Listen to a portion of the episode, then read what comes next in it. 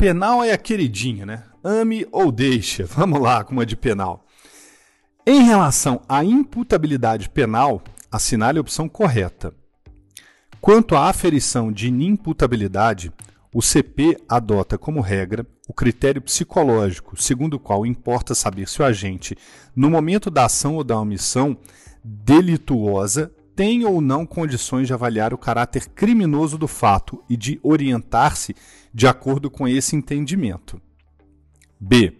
A pena poderá ser reduzida se o agente, em virtude de perturbação de saúde mental ou por desenvolvimento mental incompleto ou retardado, não for inteiramente capaz de entender o caráter ilícito do ato ou de determinar-se de acordo com esse entendimento.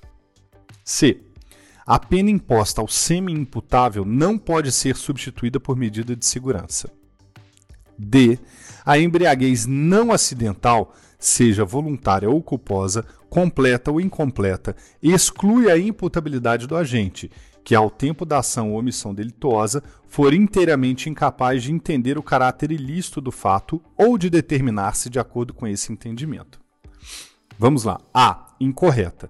Como regra, o Código Penal adotou o critério biopsicológico para a aferição da inimputabilidade, que constitui uma fusão do sistema biológico com o psicológico. Então, repetindo, o CP adotou o critério biopsicológico. Decora, porque sempre cai. B. Correta. Vide artigo 26, parágrafo único do Código Penal.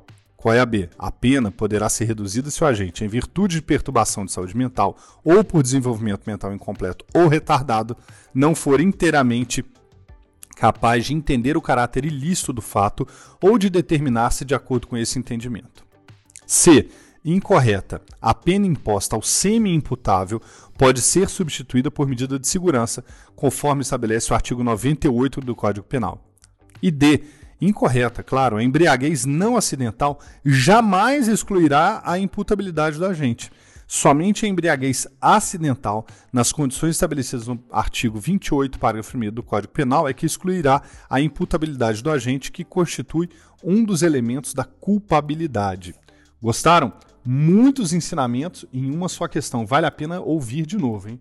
Grande abraço, bons estudos, meus amigos e minhas amigas, e sucesso!